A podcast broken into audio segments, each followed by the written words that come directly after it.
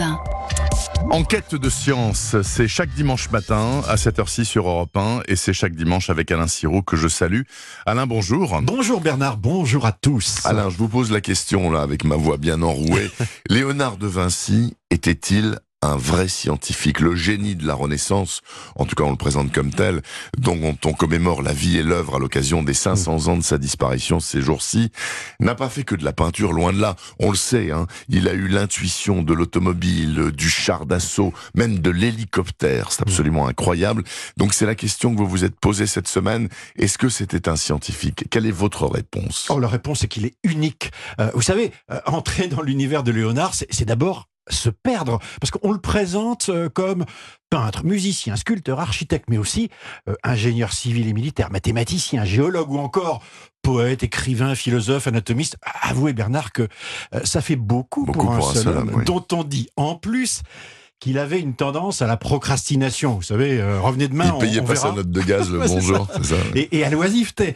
Donc, soit il est mal défini par les historiens, soit il est un petit peu tout cela, c'est-à-dire un esprit universel. Et vous imaginez bien que c'est la seconde réponse qui est retenue. Dans esprit universel, on entend quoi? On entend que il fonctionnait euh, très différemment du commun des mortels, mais en quoi est-il scientifique? Alors, pour deux raisons et par deux choses, si je puis dire. La première, ce sont ses notes. Vous savez que Léonard note tous dans des carnets qui ne le quittent jamais. Nous disposons de 7200 pages gribouillées à la plume, au, au style ou à la craie. Ce sont des notes écrites à l'envers, de la main gauche, pour dérouter les indiscrets. À l'envers Absolument. Pour déchiffrer ces manuscrits, il faut les lire dans un miroir. C'est extraordinaire. Et là, on découvre un inventaire à l'après-vert avec des schémas de machines, des calculs, des paysages, des, planches d'anatomie qui côtoient des cartes des animaux, des mesures.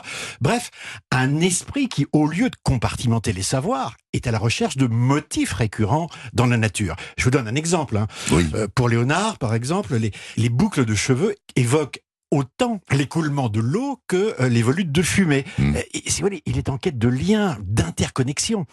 Et la seconde chose, c'est qu'il est un précurseur de la méthode expérimentale il observe les hommes, les plantes, les animaux, tout ce qui l'entoure sans idée préconçue, et il tente de faire des analogies entre les lois de la nature et la mécanique. D'accord. Il teste ses idées par l'expérimentation. Vous savez, il écrit dans ses carnets avant de tirer une loi de ce cas, mets-la à l'épreuve deux ou trois fois et observe si les effets produits sont identiques. Ah, c'est la base euh, des techniques scientifiques, comment dire. Comment expliquer que euh, très peu des dessins de, de Vinci euh, schématisent des inventions qui ont hmm. vu le jour? Bon, il y a plusieurs réponses à ça. D'abord, ce qui l'intéresse, lui, c'est la conception, bien plus que l'exécution. Vous savez, on parle aujourd'hui d'une expérience de pensée. Hein. ensuite, certaines de ses œuvres ont été réalisées pour amuser la cour, mhm. lors de spectacles. C'est le cas des oiseaux mécaniques qui l'amènent à, s'intéresser au vol. Euh, d'autres, comme l'arbalète géante de 24 mètres de long, euh, un char d'assaut ou un canon à vapeur, qui a un joli nom qui s'appelle l'architonnerre, hein, euh, ont été inventés sur le papier pour plaire au duc de Milan. Puis enfin, il faut comprendre les dessins de Léonard comme la forme visuelle d'une réflexion sur la nature.